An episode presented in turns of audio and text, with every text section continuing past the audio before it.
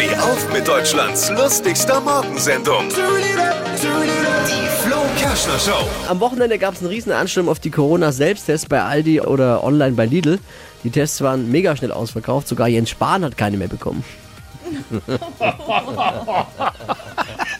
ja, man konnte niemand mehr zurückrufen, ja, scheiß drauf, ausverkauft. Da, dann geh doch zu Netto. Nee, da gab es ja auch, gab's auch keine. Gab's, ja, haben, die haben gar keine. Ne.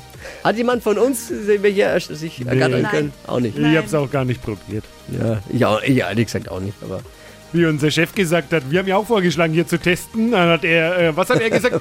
ja, aber dann sind ja hier vielleicht ein paar positive. Ach nee. ja, besser man weiß es nicht. Ne? Was man nicht weiß, macht einen nicht heiß. Mehr aktuelle Gags von Flo Kerschner jetzt neu im Alle Gags der Show in einem Podcast. Podcast Flo's Gags des Tages. Klick jetzt hitradio n1.de.